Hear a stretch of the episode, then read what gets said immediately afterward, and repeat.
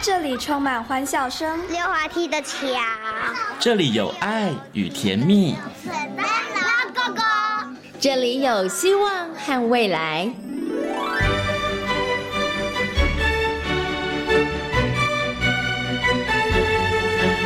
遇见幸福幼儿园，遇见幸福幼，遇见幸福幼，遇见幸福幼儿园。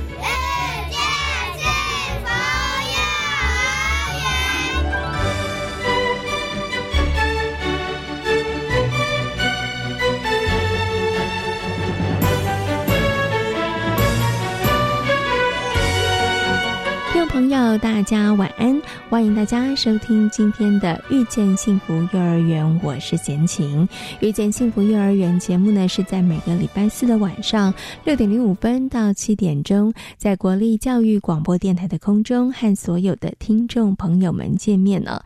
那么在节目当中呢，会为大家介绍全台湾各地的非营利幼儿园以及准公共幼儿园。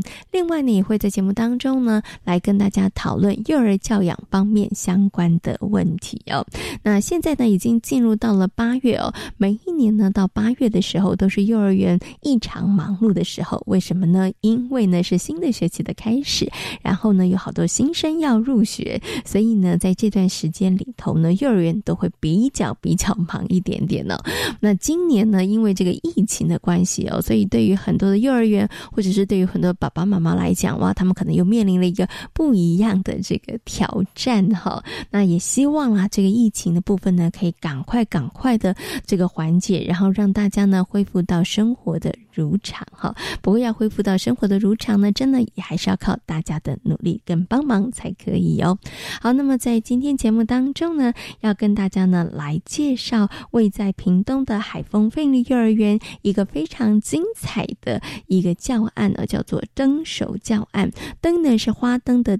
灯手呢是首先的手哦，那灯手是什么呢？其实灯手呢是位在这个屏东海丰地区非常非常传统的一个元宵节的习俗哦。那到底内容是什么呢？那为什么幼儿园又会发展出这样的教案呢？在今天的单元当中呢，就为大家邀请到柯慧玲园长还有李成化老师来跟大家进行分享哦。那么在节目大手牵小手的单元当。当中呢，为大家邀请到了西西亲子教育的创办人徐玉婷老师来跟大家分享，爸爸妈妈可以怎么样来帮助啊孩子，或者是来训练孩子的感觉统合能力呢？其实呢，只要在日常生活当中设计安排一些小小的活动就可以喽。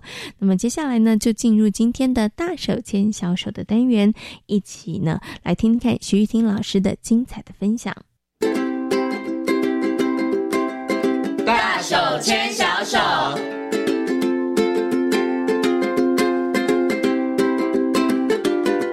这里是教育广播电台，您现在所收听到的节目呢是遇见幸福幼儿园，我是贤琴。接下来呢，在节目当中要进行的单元呢是大手牵小手的单元。很高兴的在今天的单元当中为大家邀请到的是西西亲子教育中心的职能治疗师徐玉婷老师呢来到节目当中哦。我们今天呢要跟所有的爸爸妈妈呢好好来谈谈，我们到底要怎么样从生活当中来培养孩子的训练孩子的感觉统合能力哦。首先呢，先跟徐老师问声好，Hello，徐老师你好。贤琴你好，各位听众朋友，大家好。嗯，今天呢，我们要邀请徐老师呢，来跟所有的爸爸妈妈谈谈哦，到底我们在日常生活当中可以。透过哪一些活动来训练孩子的感觉统合能力？那我们今天呢要来针对的也算是感觉统合里面算是很重要，还蛮重要的，对不对？哈，是很多的孩子可能出现问题，大概都是在这三个部分上面。我们今天呢要来谈的是前庭觉、本体觉跟触觉。好，不过我想呢要先请徐老师，我们稍微简单的跟大家来介绍什么是前庭觉，什么是本体觉，触觉可能大家知道了，比较理解，对不对？因为皮肤只要有皮肤的地方都能接受到。触觉，所以触觉应该是比较最能直直接理解的一个感官刺激。那前庭觉是什么？前庭觉的接收器其实，在我们的耳朵内耳里面，所以我们的耳朵、我们的头部只要有产生姿势的变化，头朝下、有速度的移动、坐车摇晃，这些都能够刺激到耳朵里面的前庭觉的接收器，就会产生前庭觉的大量刺激。所以这是前庭觉的部分。前庭觉就跟我们的平衡、姿势控制、还有专注力、还有警醒度，每个人是想睡觉还是嗯他够清醒，这些都跟前庭觉。比较有关，那本体觉是什么？本体觉这个感觉的接收器，其实在我们的肌肉、肌腱还有关节的地方。所以我们的肌肉、骨骼肌，我们只要有收缩，我们只要有做动作，我们有出力气去爬、站着、去跑、去攀爬，只要出力气做动作的时候，我们就接收到这样子本身身体的感觉。嗯，所以这个本体觉就像我们日常生活，你有时候做动作，你你去穿衣服，你去穿鞋子、袜子，其实你不需要用眼睛一直看。嗯，你眼睛不看的时候，其实你会知道我的手现在在我要穿上去套进去，然后脚要拴进去。嗯，这个时候你用的感觉。就是我们刚刚说的本体觉，所以本体觉对于我们人体，我们在控制自己的动作，我要做多少的力气来完成这个动作，这样子的一个控制的这个部分跟本体觉非常有关。所以我刚才前情提到的触觉、前庭跟本体，是我们在谈感觉统合里面三个非常重要的一个感官刺激。嗯，因为它其实呢，刚刚呢徐老师稍微说明之后，大家呢可以马上联想到，它其实跟我们生活当中很多的动作可能都有关系。是的，对不对？比如说像刚刚前庭觉讲，它可能跟平衡有关；然后本体觉呢，它可能跟肢体的你的协调度可能也会有关系，对不对？然后呢，有的时候我可能会不小心用力，太用力推倒人家，这可能跟你的本体觉有一点关系，因为你可能不知道力度是多少，没错，这非常重要。嗯，OK，所以我们今天呢，要跟大家好好来谈谈哦，怎么样可以让孩子的前庭觉、本体觉跟触觉有关系哈？不过呢，哎，其实刚刚啊，这个徐老师在谈到本体觉的时候，我马上就。想到了，因为我以前听过一种说法，说小朋友呢，其实这个婴幼儿的时候是七坐八爬嘛，大家都知道哈。然后呢，其实要让孩子多爬，对，所以让孩子多爬，其实是不是他的本体觉位比较好一点啊？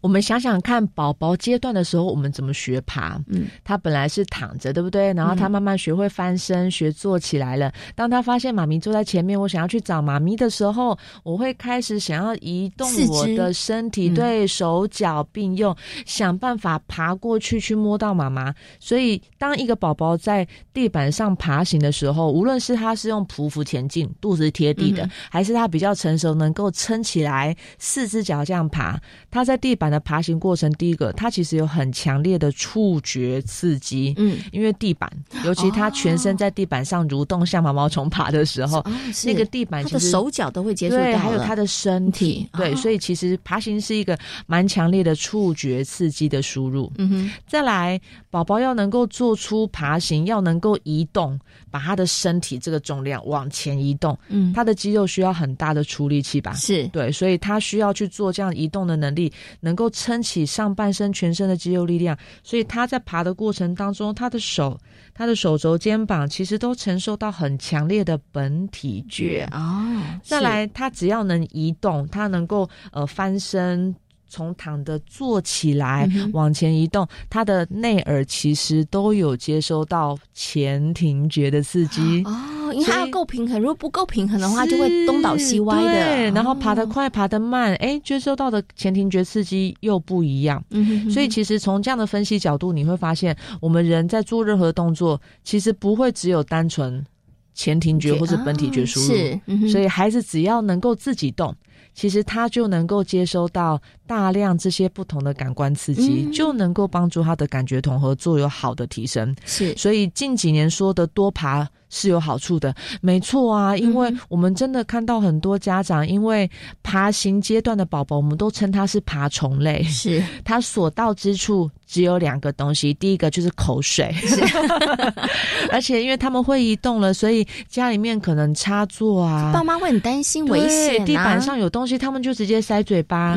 所以轻松的教养法是什么？我们就去，我们就用围栏把它关起来。对，所以这样关起来的教养很方便，嗯，很轻松，孩子不会受伤，没错。嗯，但是孩子你局限了他爬行的空间，他。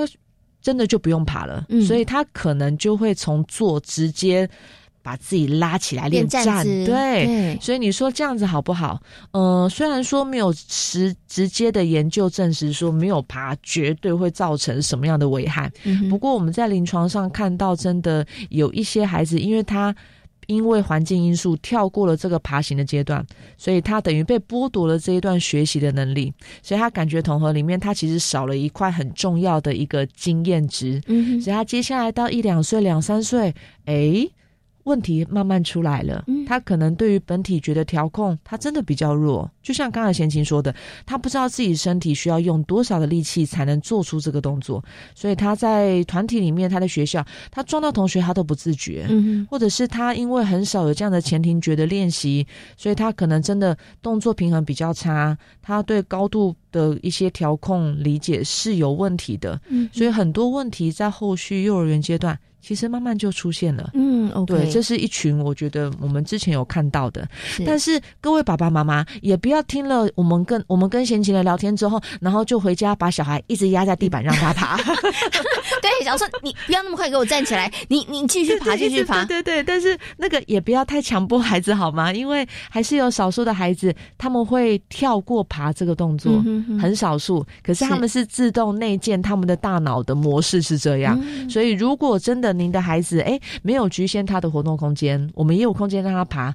不过他真的爬着爬着，他就自己站起来了，嗯，那就 OK 了。对，不管你怎么诱导，他还是想要站起来。那我们就只能就是再观察，看看他后续的动作，他的感觉统合能力有没有状况，这样就好了。所以过于不及，我觉得都是我们在教养过程当中要尽量去思考避免的部分。OK，好。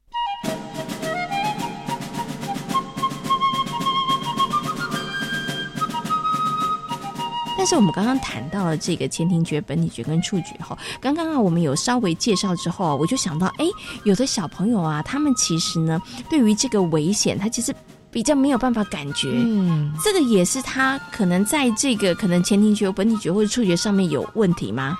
呃，所谓比较不能察觉危险，我觉得有一群是属于他的触觉可能敏锐度真的比较钝感。嗯，好，比如说有些孩子对触觉是太过敏锐了，所以他可能会嫌弃特定材质，他不喜欢某些特别的刺激，或者是你抱抱他，他其实勉为其难的被你抱，他不喜欢这样拥抱的感觉。这是一群针对触觉可能比较过度敏感的孩子。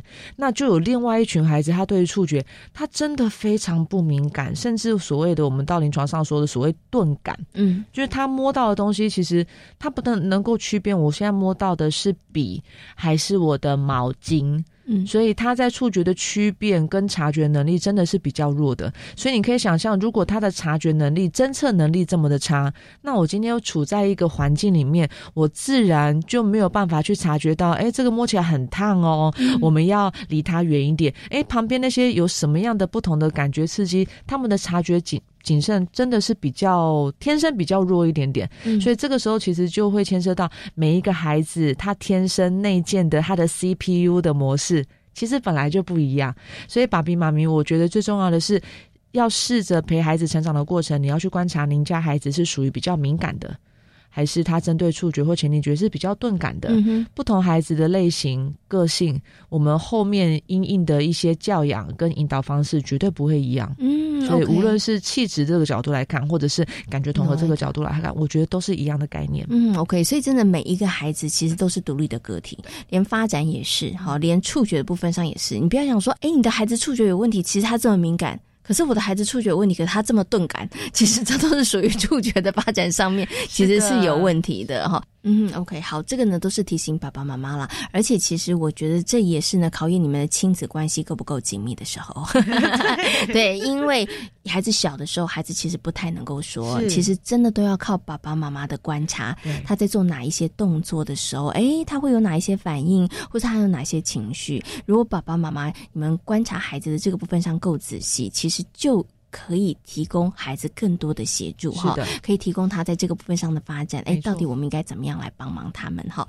好，那我们今天呢要跟大家来谈，怎么样来训练孩子的这个前庭觉、本体觉跟触觉。生活当中我们可以做哪一些活动呢？接下来就要请徐老师告诉我们啦。其实我自己两个儿子哦，就是他们上幼儿园之前呐，我每天就是照三餐去外面放风遛狗，就是带他们出去玩。对，其实是那种公园吗？没错，其实感觉同和爸爸妈妈不要想说真的需要特定的设备、仪器、工具才能满足，感觉很专业啊。对，其实我们也可以很日常生活，所以我们从刚才的前庭觉、跟本体觉还有触觉来思考，我们想想看，公园里面哪些设施可以满足孩子这些感官刺激？嗯，每一个公园都有。公园里面必备的东西，第一个溜滑梯，对，这一定有荡秋千，对，所以有些孩子可能他小时候他很不敢溜滑梯、荡秋千，但是爸比妈咪每天带他去公园玩，陪着他，抱着他，鼓励他，牵着他，慢慢的孩子练习，发现好像没这么可怕，嗯，所以他的那个大脑 CPU 他就慢慢的去适应、去接收，原来这样子的前庭觉其实能够慢慢的我们能够处理消化。他就越来越不会害怕，越来越熟悉，他就慢慢能够掌握这样子速度感的一个感觉刺激。是，所以公园里面还有什么？公园里面现在很多那些就是共融的公园呐、游乐场，我觉得很棒的是很多的沙坑或者是像攀爬的一些设施，所以沙坑。很直觉的，可以提供给孩子触觉很多的触觉，所以不要怕脏，我们就多带一套衣服，然后让孩子有这些跟沙子或者是草地，或者是像石头，有些公园有很多的石头，这些游戏，这些这些东西，其实孩子只要愿意去碰触去玩。其实他的大脑都得到很多的一个触觉的感觉刺激，所以像我刚刚说的攀爬设施，以前我们小时候不是有那种一格一格的那种没错立方体，现在很多像绳梯啊，或者是像攀岩，这些能让孩子去攀爬、去爬过去，都在刺激他的本体觉。嗯，所以爸爸妈妈这样听起来，其实可能你家旁边的公园。就是一个很好的感觉统合练习场，是对，所以户外的空间，所以为什么近几年对，为什么近几年其实像那个 outdoor 的户外的活动露营这么的风行？因为其实你去露营的时候，你就发现孩子都不会找你，是他也不会回来烦你，因为他光玩旁边那些小草、小花、石头、沙子。他们就玩的很开心，对，就很像我们小时候，嗯哼，对，所以感觉统合实际生活层面，其实就是多带孩子去接触大自然，嗯哼，所以爸爸妈妈，如果您的孩子还小。真的不要怕热，我们真的要带着孩子一起去户外，多进行一些游戏活动。其实这些活动都能够满足孩子在感觉统合里面他所需要的各种不同感官刺激。嗯，所以感觉统合的训练活活动没有您想象中这么难。嗯，所以我觉得户外的公园或者是户外的一些任何的活动，这是首选。是第一个，OK，好。其实我以前觉得，哎，公园为什么都要玩这些什么溜滑梯啊、荡秋千啊、摇摇马啊？为什么有绳梯啊？但我现在知道了，其实它对于孩子的感觉统合发展来讲，它其实提供了很多面向不同的这个刺激。所以其实也要鼓励爸爸妈妈，除了带着孩子们到公园之外，也鼓励孩子多玩玩不同的项目。对，对，这个其实也是很重要的。没错，所以前前情刚刚提到一个重点，就是如果今天爸爸妈妈觉得有啊。啊！我每天周末都带孩子去逛各个不同的特色公园，可是我家孩子永远只玩溜滑梯。他其他的像攀爬或者是像荡秋千，他绝对都不碰。哎，这个行为也是爸比妈咪要去留意的地方哦。孩子不碰的原因是因为旁边都有人，他怕被撞到。有些孩子比较谨慎，嗯哼，所以旁边有人，他就觉得我干脆不要去玩。所以这是一个比较是心理的因素。那有些孩子可能真的是因为他感觉统合，他处理那种他不能控制的感觉刺激，他是比较排斥的。像荡秋千，有些孩子会怕，是因为。我们台湾的荡秋千通常离地板有个是有个高度的，所以孩子第一个脚碰不到地，他自己也爬不上去，嗯，所以那样子碰不到地的那种不安全感，针对前庭觉处理比较弱的孩子，那是一个天大的灾难，所以他能不碰那个东西就不要碰。所以解法是什么？解法同样的是，爸比妈咪先观察看看，哎，您家孩子有没有特别挑食，在游乐设施这个部分，是可以试着去引导他，陪伴孩子，鼓励他，看看他能不能够慢慢的在大人的陪同当中，慢慢减少他的恐惧，慢慢去接受，去感受一下这样的感觉刺激。如果孩子能够慢慢接受，哎，那就表示爸比妈咪你其实很专业哦。是，可是如果你很努力的引导他，可是你发现孩子的排斥还是很明显，这个时候可能真的还是建议可以来。找找专业的职能治疗师，看看孩子他卡关的地方到底在哪里。嗯，OK，好。所以呢，其实带孩子去公园玩啦，其实也有很多的细节是可以观察的。手机要放下来哦！哎，刚刚呢，徐老师又讲到重点了，爸爸妈妈要好好的观察，不要带孩子去玩。可是你是在旁边一直划手机，真的从孩子选择什么样子的项目，然后再进行游玩，其实他都透露了非常非常多的线索哈。所以这个呢。也是要提醒爸爸妈妈的哈。我们刚刚讲的鼓励呢，爸爸妈妈可以带孩子到就是临近。其实现在台湾好多地方，很多很多社区都设有公园，公园可以带孩子去公园玩，或者是呢，台湾呢，其实我觉得地理环境来讲，青山呐、清水其实都非常的容易，对，哈，所以多带孩子亲近这个大自然。但是总是会有天有不测风云，会下大雨，会刮大风，会出不去的时候。对，这个时候怎么办呢？对不对？嗯，其实，在家里面呢，我也有一些小秘方跟大家分享，就是因为我自己两个儿子啊，你可以想象那个两个学龄前幼儿男生关在家里，哦，那个真的是比动物园还刺激，对不对？所以，爸比妈咪，我们在家里面一定要准备一些小道具，能够让孩子充分的放电，让他们满足他们的感官刺激。那当然你就不会太累，对不对？你也不用整天吼小孩。所以我记得儿子们小时候啊，我们家有一个透明的爆米花桶。然后爆米花吃完洗干净之后，那个桶子里面我放了很多豆子。嗯哼，爸爸妈妈去市场可以看到有绿豆呀、红豆啊、花生什么毛豆，大大小小，我就会买个半斤一斤，就放在那个桶子里面。嗯哼，所以那就会成为一个现成的一个豆豆箱，是它就会变成一个触觉游戏箱。所以爸比妈咪可以准备你们家不要的铁汤匙啊，奶粉罐里面的奶粉那个匙有大有小，你可以准备一些容器。孩子就会直接玩起来，扮家家酒，或者是他的手可以伸进去去摸爸爸妈妈藏在里面的小积木、小车子，是，所以他的手伸进去去抓、去摸的时候，其实那个桶子就提供给宝宝、给孩子很多很多的一个触觉回馈。嗯，所以那样的豆豆箱，如果你怕豆豆撒的到处都是，我们就最后再跟孩子一起收。就好了。对，可是就是给他一个空间，再不然就是让他坐在浴缸里面玩，也不错。这个也 不错的点子，就只不会喷出去。所以类似的概念，就是环境都可以再改造，就是让孩子可以让他有一个尽情的一个触觉的回馈。嗯，所以以前他们两个小时候，我也让他们用手指头玩水彩。嗯，我会去书局买那个全开的壁报纸，是，我就放在地上或者贴在墙壁上面，就让孩子用手去。沾水彩，然后去在纸上面去画画，对，所以那样子的一个，你会想象这个动作非常大量的触觉，所以他们可能可以用手肘作画，嗯，他们可以用头作画，脚也可以啊。对，最后我们冲去就拎去洗干净就好了。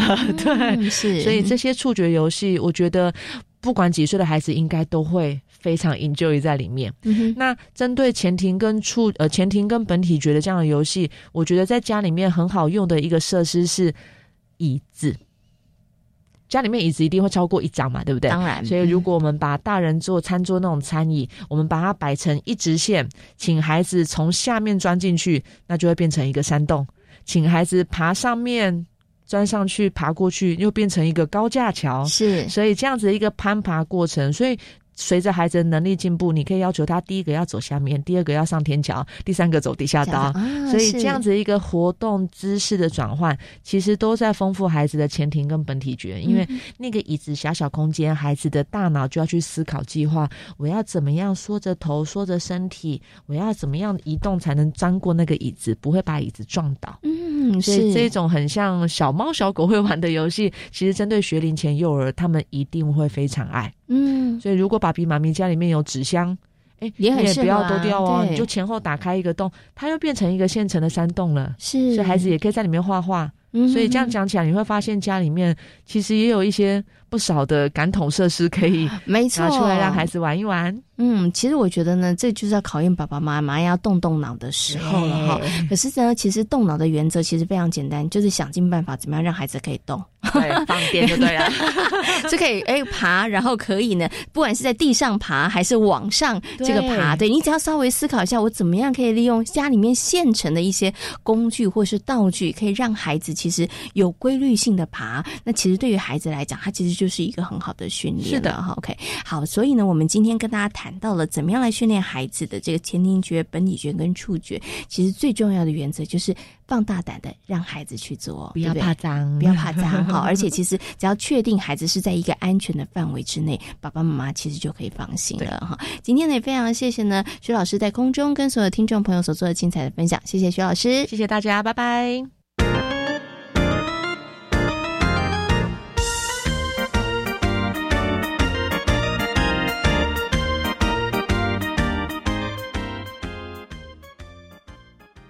大家好，我是盛万辉医师。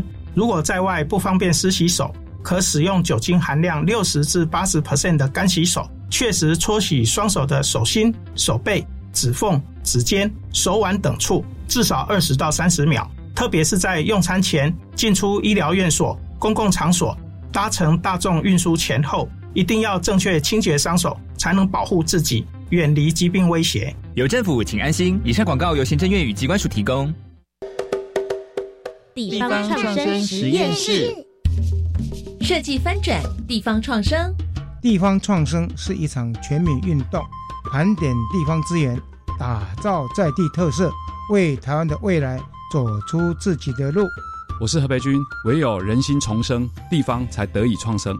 每周六下午一点零五分到两点钟，小峰邀请您加入地方创生实验室，一起说家乡，聊地方。儿童课后照顾中心适度开放了，我们要注意什么呢？在送孩子过去之前，我们要先确定工作人员如果还没有施打疫苗或是接种不满十四天的人，在他们到班之前，应该要提供三天之内快筛或是 PCR 检测阴性证明。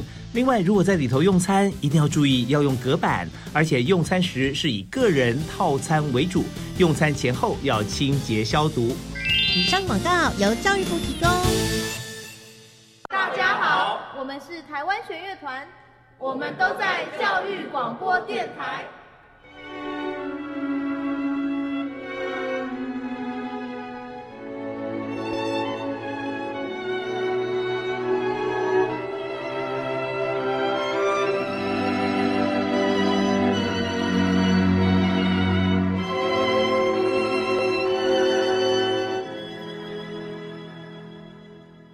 是教育广播电台，您现在所收听到的节目呢是遇见幸福幼儿园，我是贤琴。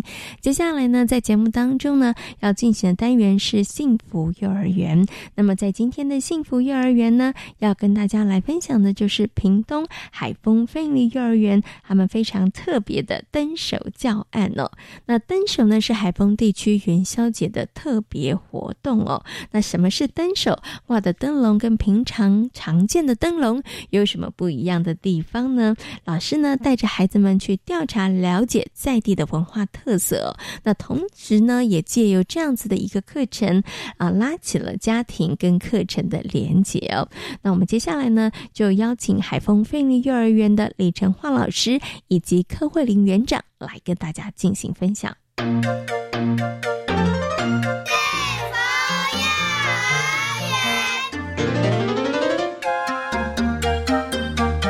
海丰费力幼儿园的大班小朋友呢，从去年的十一月份开始哦，一直到今年呢，诶，他们在进行一个课程活动，课程的名称叫做“灯守”。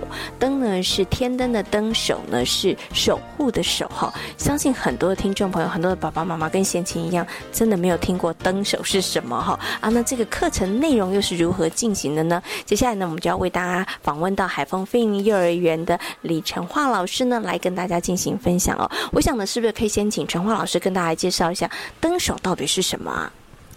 哎，灯手呢是我们在海丰在地部分，其实，在海丰很有名，就是一个迎南孙灯的这个活动，应该是轰动全国的。所以这个这个阶段的时候，其实。车水马龙，很多的在外地的，不管是外地跟在地的人都会涌入海丰这一个小小的社区。我们一个社区里面，它主要是要看的就是迎南孙灯，对。啊，这迎南孙灯在小朋友的见解当中，就说灯手就是南孙灯的班长。是他们的见解是这样子。对，这个就是有关于海丰的男生的这个的由来了。对，因为以往我们在海丰的课程部分，我们会以三山国王庙为主轴，啊，再延伸到所谓的闹元宵、元宵节这个部分。可是我们在讨论的当中，其实有发现，孩子都一直在所谓的热闹。热闹就是我要去看热闹这样子，可是就是会有一点失于本质，是说，哎，这个热闹它的意义是在哪里？因为跟我们也在讨论，跟妈祖庙的热闹哪个热闹有什么不一样？为什么我们海丰的所谓的这个云南孙登的这个活动，就孩孩子的经典当中就热闹嘛？有什么不一样？是对，所以等于是这个时候呢，孩子其实我们的孩子是在海丰，因为海丰的孩子。在我们园所其实还蛮占大大多数的，嘿，在地的孩子，所以他的生活经验其实你看在这边三三四年了这样子，其实他们在每一年的这个节庆的时候，其实都都有这样子的经历啊，也会去参与这个活动。其实他们就会发现，我们也会引导孩子去看说，哎，这个热闹。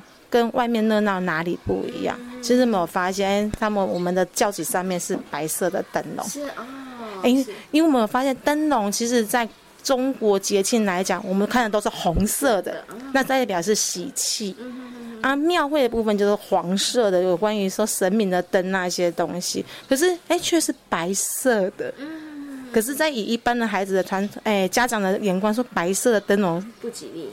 对，他们会说不吉利的。可是问题是，他们在我们在庙会活动中，孩子有发现说，为什么灯笼我们的那个轿子上面全部都挂白色的灯笼？是，对，所以这渊我们这课的渊源就开始从这边开始说，哎，这个灯笼为什么是白色的？为什么又挂在这个轿子上面？是，而且是好几个，就是几个轿子上面全部挂满灯笼，而且就是这个轿子就会沿沿着我们海丰社区是那个四处去祈求平安。嗯，所以这个是其实他们的又发现问题在这里了，为什么会是这样子？是是好，还有你刚才说灯手部分，后来之后是因为我们有经由一些探讨。不管是达人的给我们的一些解析，以及或许是说我们去找，哎，我们的刘爷爷的部分去了解这部分，我们就就了解哦，这个这些的蓝丁灯，这些白色灯笼，这个叫叫做蓝丁灯，它其实有一个，我们说小朋友就说那个叫班长，班长就是那个灯手，啊，那个部分就是所谓的第一个去击锣敲锣的人，叫做灯手，对，哦是好。好，所以呢，其实啊，我们刚刚的陈化老师跟大家稍微做一个说明了哈，等于是灯手，这也算是我们在这个海丰地区啦很重要的元宵节活动哈里头当中的一个环节哈。那刚刚呢，其实陈化老师提到的这个迎男孙灯，就是男的孙子哈 的这个活动哈，然后灯手呢，就是那个第一个班长哦，很重要。就所以呢，是不是在这个地区，就是有生了男宝宝的家庭，就赶快。去挂一盏灯笼是这样子吗？还是要去敲锣呢？哎，在因为这个这个习俗是很久了，嘿，这个部分就是说，因为以海海丰是一个农村的社会，所以以前都是有种竹子、竹笋嘛，还有那个那个茄子，嘿，都是以农作部分为生的一个一个社区一个团体，所以等于是当然是农村社会都希望的是。有男生来帮忙耕种，对。啊，可是那时候的所谓的我们所谓的科技不发达，而且医疗上面不发达，所以你也知道以前的生孩子常常就是有些就会生病就夭折了，所以等于是当还当然是这个农村社会就希望一个男丁，所以当。海峰的妈妈要当怀孕的时候，他们当然希望是生男生，而也希望这个过程中是孩子能顺利平安的长大。所以呢，他们也希望，因为三山国王庙是我们海丰在地的所谓比较指标性的我们的信仰的一个中心所在。所以等于是他们当生了孩子的时候，他们希望是能寄托于神明的部分的庇佑，所以他们会想要说，把这孩子就是说，对，等于是希望孩。神明能看得到他，能庇佑他，所以等于是他们就会去那边。当生男生的话，等于是那一年的年初，如果这一年当中你有生男生，你就可以去三山国王庙那边去做登记。对，哎，尤其是第一个你去敲锣的那一个孩子，就是我们所谓的登手。好，我们陈化老师帮大家做更清楚的说明了。这时候大家想说，陈化老师你怎么这么清楚啊？你是本来就这么清楚，所以带着孩子们进行这个课程吗？不是呢，我其实哈，我我是完全不清楚的。你刚刚讲的很清楚啊。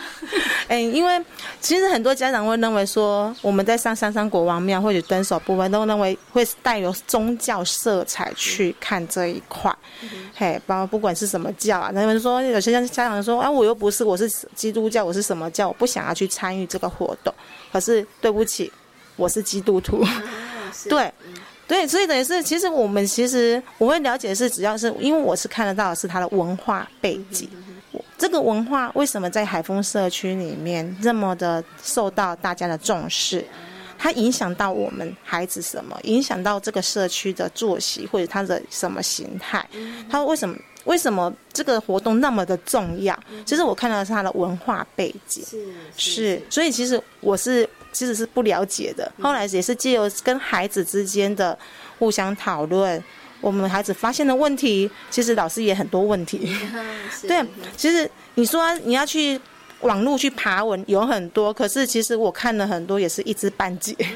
什么叫男丁？就像刚才您问的，什么叫男丁灯？什么叫灯手啊？怎么男丁跟又跟灯手又扯上什么关系？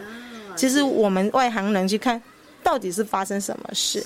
所以等于是其实跟孩子不断的就是发现了一个问题，就像他们说那盏灯是什么？可是呢，我们说好，那我们就去看嘛，去山去三山国王庙。他说可能在三山国王庙有，因为那个是三山国王庙的轿子嘛。结果去看了，完全没有灯。是。也没有轿子，然后我们问里面的管理员，那些阿伯说都锁起来了，灯在海丰的人家里面的，是是，这样子我们线索完全没了，包括我完全无知的一个，我完全不知道这个这个东西的一个老师，那我怎么办呢？所以我们又回来跟孩子一直在讨论这个部分，就阿伯那边的给我们的线索，我们去讨论，他们刚才讲的是说海丰人家里面有。海丰人家是谁？是，嘿，按他们说哦，有生男生的。好，之后我们再回馈给孩子，你们谁住在海丰的？而且好多人说我我我我我。后来呢，就说好，在你们家有没有这个这盏灯？其实我们还没有讲的时候，孩子都不知道他家有这盏白色的灯。哦，我觉得听刚刚这陈化老师讲的，我觉得真的是非常的精彩哈。所以先从，哎，本来我们就有在进行这个山山国王庙的这样子的一个课程，然后我们发现说，哎，为什么有的灯笼是白色的？那挑起孩子们的兴趣了，对？孩子们就想说，那我们来开始找答案。虽然陈华老师也不清楚，但是呢，我觉得真的就是，哎，在非营利幼儿园里头很重要，就是跟社区产生连接，好，要在地化。所以呢，也带着孩子们去探索、认识社区的文化。可是呢，探索总是会遇到一些卡关的地方嘛。这时候我们再把家长的资源带进来哈，因为有很多在地的家长，他们就可以提供更多的讯息哈。所以就这样子一来一回哈，然后讨论，然后寻找这个资料，碰到问题去找到答案，这样的过程当中，让小朋友对于在海丰地区非常特别的元宵节的灯手的文化有多一些认识和了解。可是想请问一下这个陈化老师哦，在整个课程当中，除了带着孩子们去探索、去了解、去看到这个实际的白色的灯之外，哈，我们的课程里头还会进行哪些部分呢？哎，我们还会进行的是说，哎，像目前我们班上已经进行到应该说尾声的部分，因为我们去带孩子去做探查、去了解这一块，我们也去拜访了灯手的家，所以孩子其实就从那一盏灯手的灯。从我们从南丁灯嘛去探索，探完后就探索完后就延伸到所谓的灯手，灯手到底为什么叫灯手？所以孩子就会从那盏灯开始去研究里面，哎，灯手的灯为什么上面的有那些图腾？长得比较不一样。不一样，有那些图腾，那些字跟南丁灯上面的字又不太一样。图腾又比南天山上面的图腾又多，而那些图腾的意义是在什么？是什么东西？是什么意义？那个文字的意义是什么？是，对，所以呢，也是孩子，比如说他我们的蓝那个灯手上的灯是一个大很大字一条龙，龙的意义是什么？所以孩子就会开始想，龙为什么会有那个龙？龙，所以他们就会想说，龙代表是什么？哎，他们有发现，哎，庙上面也有龙。为什么都有这些东西？是。有些人为什么没有皮卡丘？为什么没有我喜欢的史努比？为什么就是那一条龙？而且它的龙不是我喜欢的那种恐龙，是那种一条的那一种龙，像蛇的这样龙。对，就中国龙。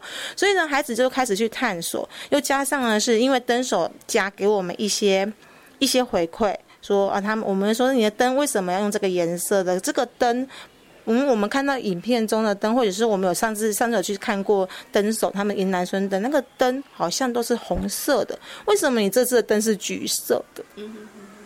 孩子就开始从中开始去发现问题了，所以我们开始要去探讨说，哎，除了图像以外，颜色它的意义是什么？我可不可以用我喜欢的粉红色，Hello Kitty 的粉红色呢？对不对？有些人说我喜欢那个那个那个什么。那黑色的蝙蝠侠的颜色是对我，我可不可以用这些颜色？其实灯手他们给我们一些回馈说，哦，比如说有五行的颜色，他说其实那些灯做灯的那个颜色是有遵照所谓的五行颜色。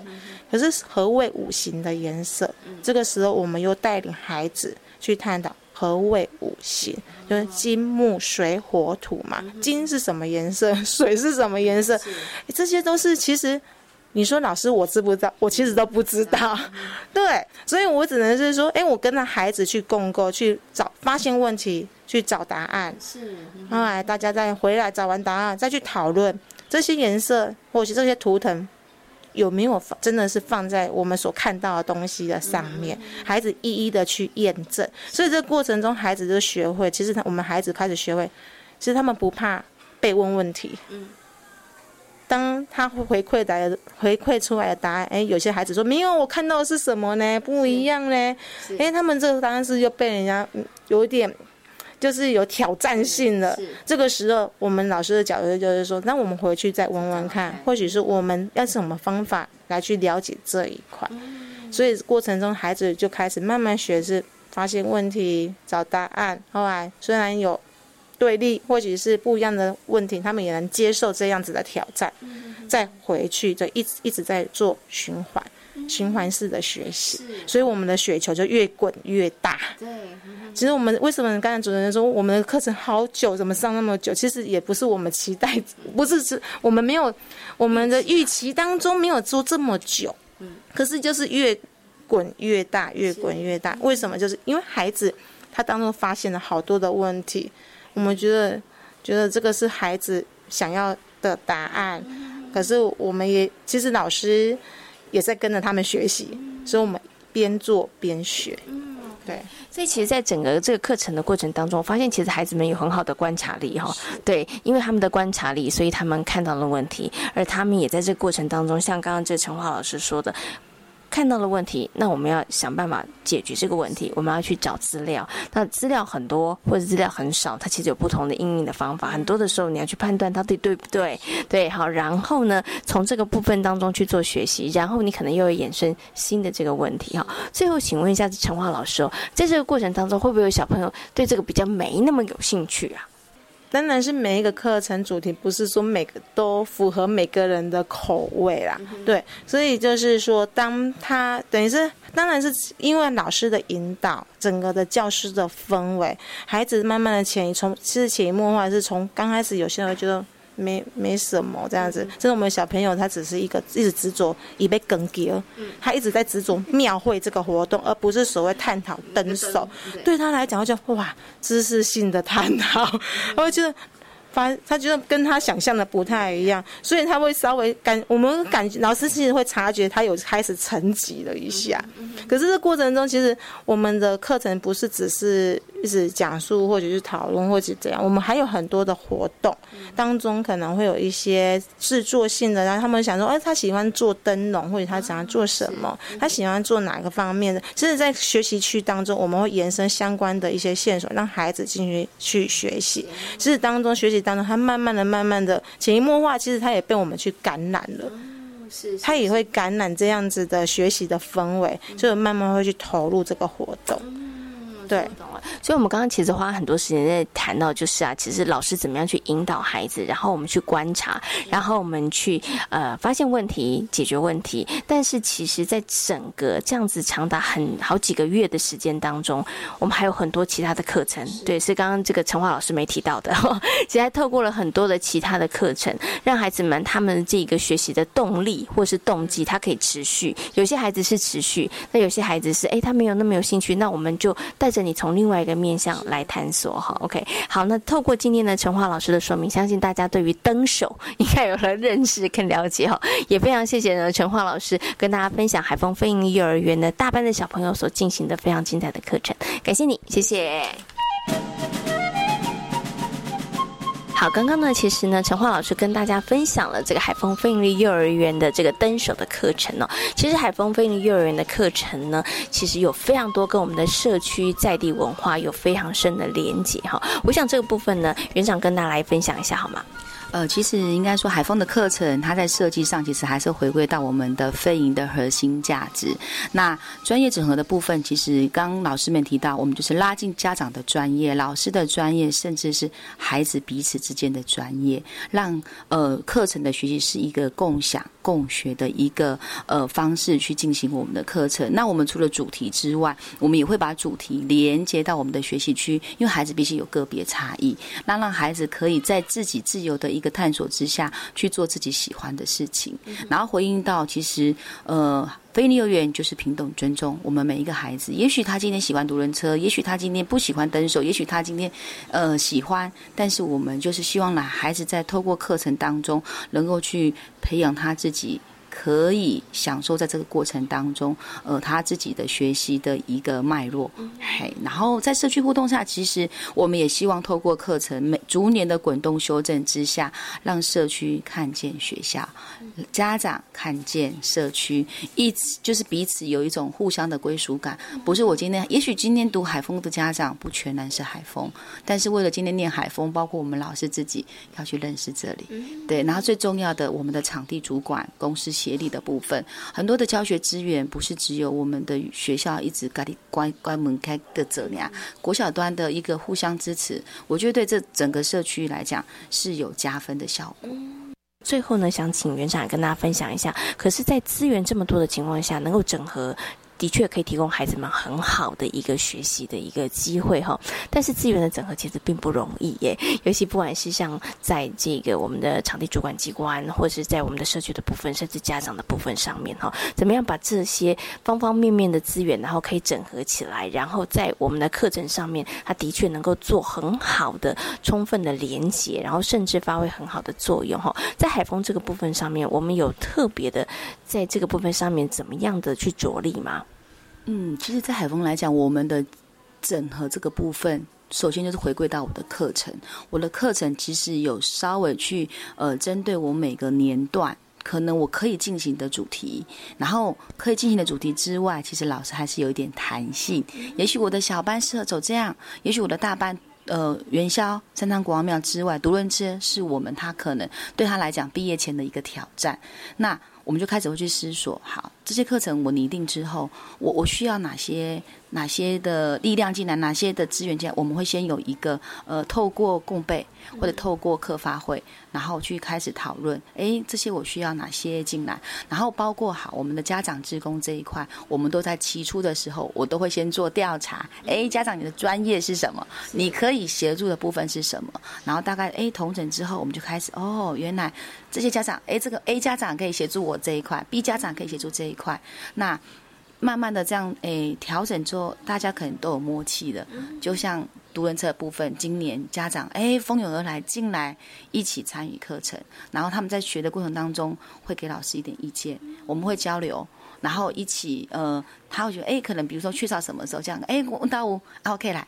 嘿，就是你不是很刻意的叫家长，你一定要马上进来。但是我们在做，他就开始看，然后包括国小端，哎，一块列走，哎，别拍哦，和阿弟会一起过来。是，嘿，对对对，所以我知道怎么样让这个资源可以进来，其实一定要先把自己的本做好。对对，幼儿园来讲，我们就是怎么样的课程真的符合孩子的需求。好，当你在设计这个课程的时候，刚刚我觉得园长有提到一个重点，就是哎，我们有一个老师，可能他的想。要达成的目标。但是这个其实它是有弹性的，当你有了弹性之后，才会容易让其他的资源进来，然后再进行这个整合。对哈，那当然我们也要主动的去调查，我们到底拥有什么资源？对对对啊，对 家长的能力非常好哦，哎，都是宝，所以要打好师生关系，然后社区关系，然后哎，当你去到什么之后，哎，透过孩子也好，你会发现哎，资源一直来，然后达人一直进场，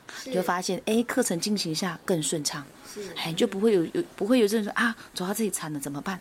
我我没有办法了。哎，其实我觉得反而就是逐年这样子修正之后，家长也看在眼里，然后就适时的哎，当你提出需求的时候，他就会义无反顾。像我们有个班，像我们班如果要进行主题绘本，一句话，家长嚯，对啦，真的，我们老师就哎给他我们主题走什么喽，马上去借了很多。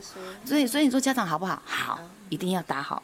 关系对，不过这个都是日常啊。我然后我觉得每一年每月呃的点点滴滴的累积啦。那当然，我觉得家长也是看到老师们园长园方的这个用心，所以他们也更愿意，然后呢为他们的孩子或者为其他的孩子，可以投注他们的时间跟他们的心力哈。那今天也非常谢谢园长跟大家分享，感谢你，谢谢谢谢谢谢大家。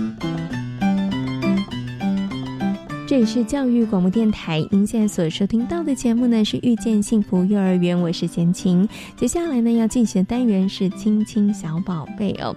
那有一些小朋友呢，因为他们年纪比较小，所以呢去幼儿园上课的时候，爸爸妈妈或者家里头的长辈也会觉得有点舍不得，所以呢他们就想说让孩子每一天只上半天的课程哦。那让孩子只上半天的课程，这样的安排是一个好的安排吗？对于孩子的学习还有适应上来说，会不会造成一些困扰或者是麻烦呢？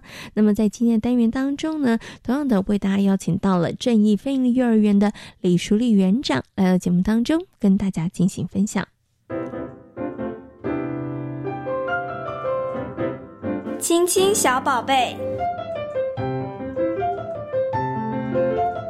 大家好，我是正义非营利幼儿园的李淑丽园长。今天呢，要跟大家分享的议题是，呃，如果因为孩子年纪小，那想要让他每天只上半天课程，呃，幼儿园的课程，这样呢，是不是好的安排呢？那的确呢，孩子呢从家庭进入幼儿园生活，很多的生活习惯呢都改变了。那包括呢，像吃饭啊、上厕所啊、睡午觉等等。那每个孩子呢，也会随着个性不同而产生不同的适应问题。通常呢，对于年龄层比较小的孩子呢，我们呢会建议爸爸妈妈可以评估孩子的状况，考虑呢是不是一开始上学的前几天呢，就让孩子呢先读半天，那不要让孩子呢一下子产生太大的压力。的确呢，在短时间里啊，我们确实呢观察到孩子呢比较不会因为呢，呃，等待爸爸妈妈来接的时间太长。而产生焦虑，但是呢，如果呢都上半天班的课呢，真的是一个好的安排吗？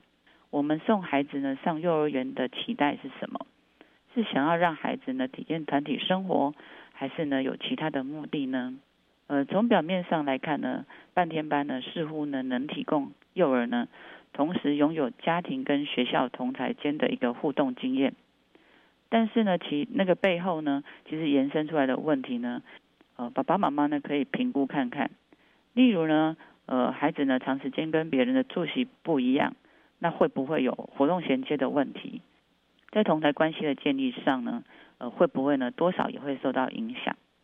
那事实上呢，学前教育呢并非义务教育，上幼儿园呢最重要的呢是能够提供孩子丰富多元的一个生活经验，让孩子呢能够利用游戏的方式。在自然的情境下呢，学习各种能力，而上学的时间长或短呢，虽然未必呢是决定学习成长的主要一个原因，但是呢，由于家庭跟学校的一个学习情境不同，那幼儿园的团体生活呢，的确对孩子的一个语言沟通、社交技巧等的能力呢，这部分的发展是比较有利的。那同台之间的一个相互学习呢，其实也是家庭功能里面所没有办法给予的。因此呢，要评估孩子是否上半天呢，其实还是必须要依照孩子的一个发展，还有家庭状况来看。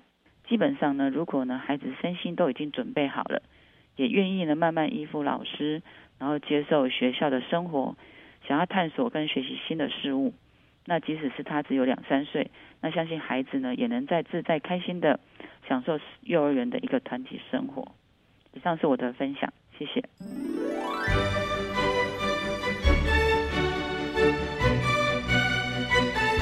在今天遇见幸福幼儿园的节目当中呢，为大家邀请到了西西亲子教育的创办人徐婷老师，跟大家谈到了如何训练培养孩子的感觉统合能力。另外呢，也跟大家分享了位在屏东的海丰飞利幼儿园非常精彩的登手的教案哦。感谢所有的听众朋友们今天的收听，也祝福大家有一个平安愉快的夜晚。我们下周同一时间空中再会，拜拜。は。